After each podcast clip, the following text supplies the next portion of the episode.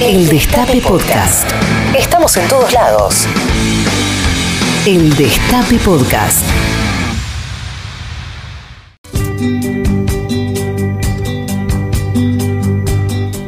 Querido Puchi Montivero, Querido Pedro Rosenblatt, tu presencia en el estudio me congratula, y sabes que me encanta. pero también me desespera no verte del otro lado porque yo me siento muy desorientado, Bueno, porque no sé para dónde ir.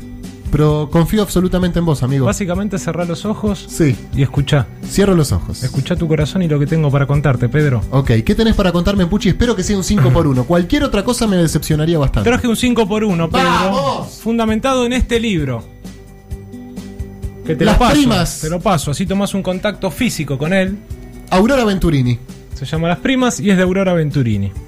Y te vengo a contar un poquitito, a recordar la historia de Aurora Venturini y la historia de ese libro, Las Primas, que se reeditó hace muy poco tiempo. Nos ha hablado mucho de ella nuestra amiga Gaby Borrelli, ¿no? En algún momento. Correcto. Es una de sus escritoras favoritas. Es una de sus escritoras. ¿Has leído este libro?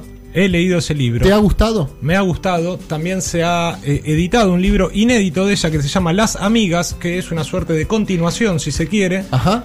Y también me ha gustado mucho. Perfecto, Puchi.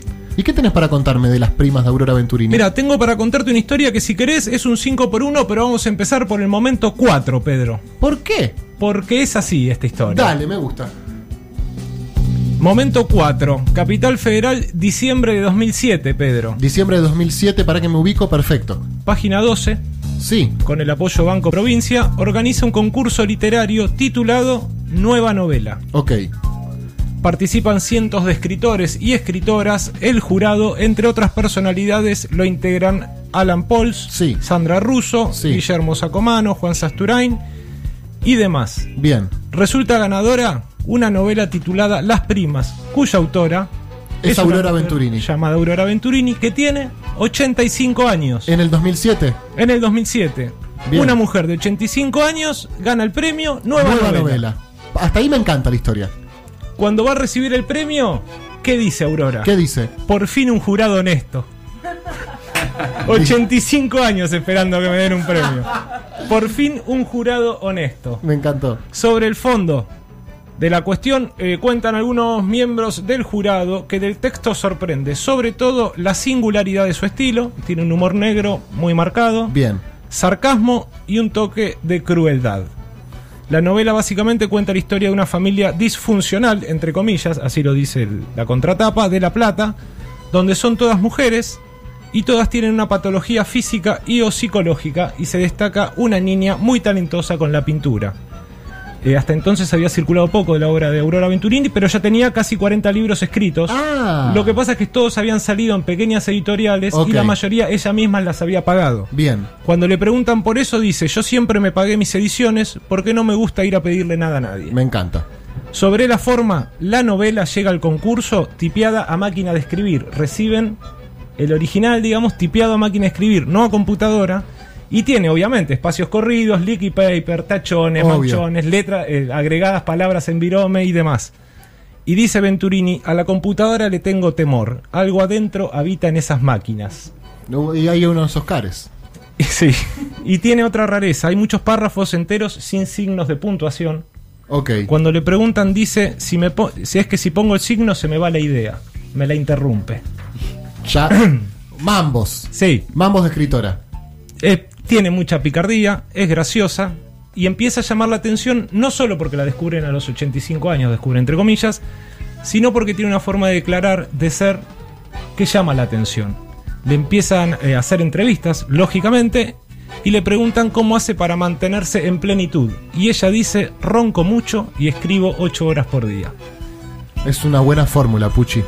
Lo que escribe luego se lo lee a una secretaria que tiene, que la ayuda, y esa secretaria es la que una vez encuentra un recorte que anuncia que va a haber un concurso en página 2. ¿Y ella secretaria es la que la inscribe, la que la anota? Total, sobre la dinámica de trabajo traje un breve audio donde ella le va dictando a la secretaria y la secretaria va escribiendo. Los duendes regresan y van a otros estadios, punto. Vi en TV un partido de fútbol de Barcelona, punto. Goleaba sin descanso el duende de mirada genial, coma, delicado y, f- y fugaz, como la polilla de Virginia Woolf. Punto aparte.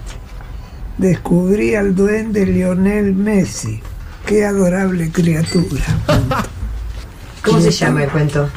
El duende. ¿Esto quién lo grabó? ¿La secretaria? Sí, esto forma parte de un documental que está en YouTube, que se llama Beatriz Portinari, que es el seudónimo que utiliza Aurora cuando se presenta en el concurso de Página 12. Ah, no se presenta bajo el nombre de Aurora no, Venturini. se- eh, todos se presentan con seudónimos para evitar que haya eh, Favoritismos, me encanta. Muy bien, Eh, le empiezan a hacer entrevistas y ella con mucha naturalidad empieza a contar cosas del estilo, ah, sí, yo fui amiga de Eva Perón. ¿Cómo familia de Perón? Eso es lo que le preguntan los periodistas. Ella dice, sí, yo estuve exiliada durante la Revolución Libertadora en París y salíamos de joda con Sartre, con Simón de Beauvoir. ¿Cómo que salías de joda con Sartre y Simón de Beauvoir? Nadie entiende nada y entonces se empieza a armar una historia hacia atrás, cual rompecabezas, que más o menos es así y nos remontamos al momento 1. Ah, por eso. eh, me encanta esto, ya es Lost, Puchi, tu 5x1. La Plata, 22 de diciembre de 1922. Sí. En el seno de una familia de inmigrantes sicilianos por parte de padre y de origen sanjuanino por lado de madre, nace Aurora Venturini. Según ella cuenta, tiene una historia un tanto triste. No, no- no tiene buen vínculo con su familia, no tiene muchas amigas. Su padre un día se va de la casa y se cría sobre todo rodeada de mujeres. Pero a veces se refugia en su abuelo paterno, que es quien le empieza a contar, dice ella, comillas, cómo son las cosas de la vida. ¿Cómo son? Bueno, ahora vas a ver cómo Bien. son las cosas de la vida, ya vas a entender. Su primer poema lo escribe a los cuatro años ¿Qué?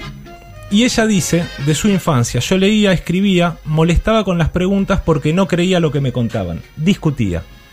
Sufrí mucho, el que es diferente sufre mucho, la diferencia divide porque nadie te quiere, todos te escapan.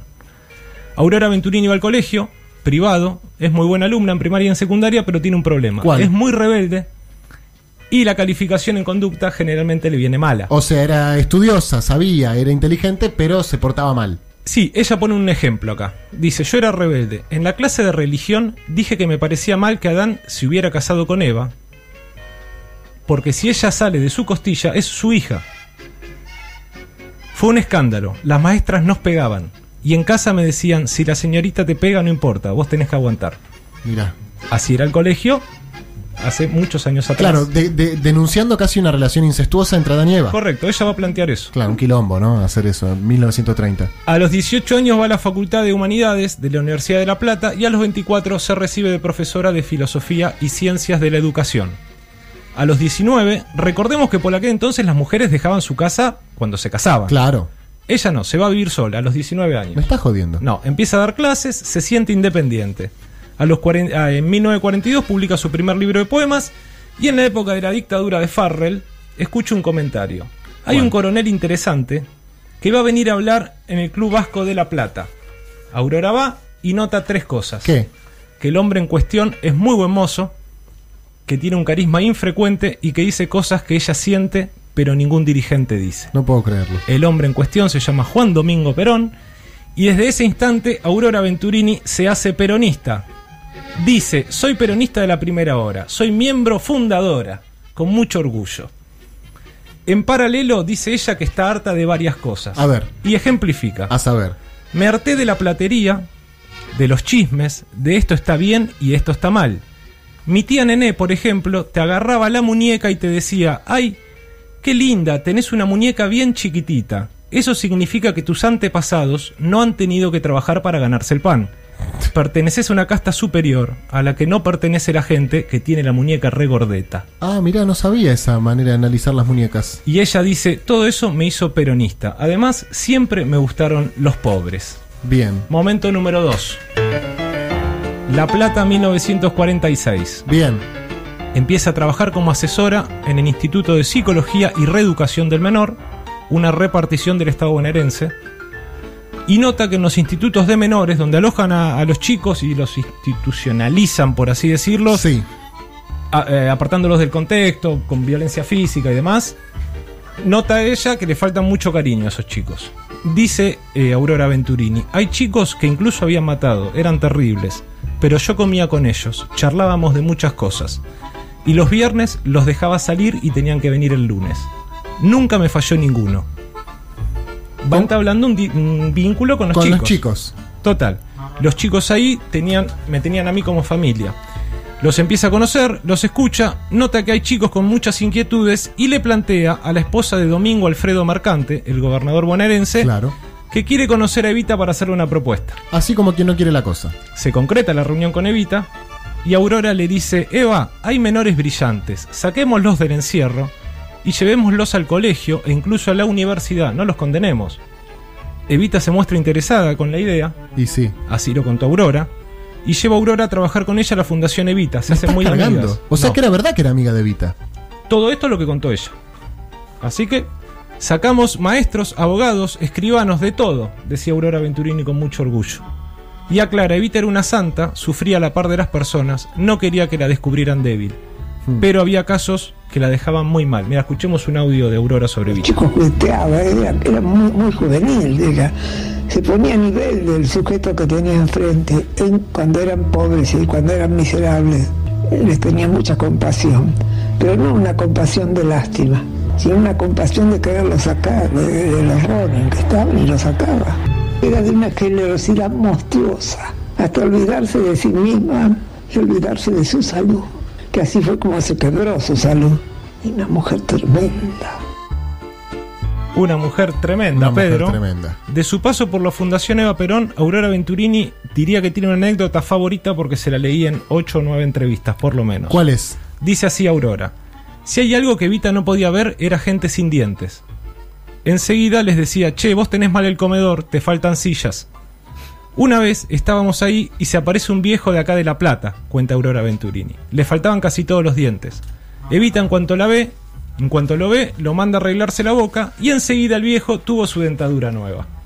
Pasaron unos meses, este adulto mayor no apareció y entonces Aurora le dice a Evita, yo lo voy a ir a ver. Cuando llega a la casa de esta persona, la persona le sonríe y está sin los dientes. No. ¿Cómo es posible que siga sin dientes, hombre? le pregunta Aurora. ¿Qué pasó con la dentadura? Y el hombre señala una pared y la dentadura que le había regalado Evita La se la sacó y la marcó en un cuadro. Voy a aplaudir a este hombre. Todo esto va Es linda la anécdota, Puchi. Total, por supuesto que Es sí. linda la Y anécdota. sí, obvio. Escuchame, la marcó en un cuadro y no se lo saca más nadie. Además, Aurora sigue escribiendo y dando clases y le toca un curso un tanto problemático, pero como ella ya tenía experiencia con chicos de minoridad Estaba recontra problemáticas, curtida. pasa lo siguiente, escuchemos lo que cuenta Recibí Aurora. profesor a los 24 años. Entonces me dieron el peor de los cursos, un quinto año, donde los chicos tenían 18, 19 años, porque se habían echado de todas partes. Eran tremendos. Había profesores que no podían entrar. Y yo tenía 24 años.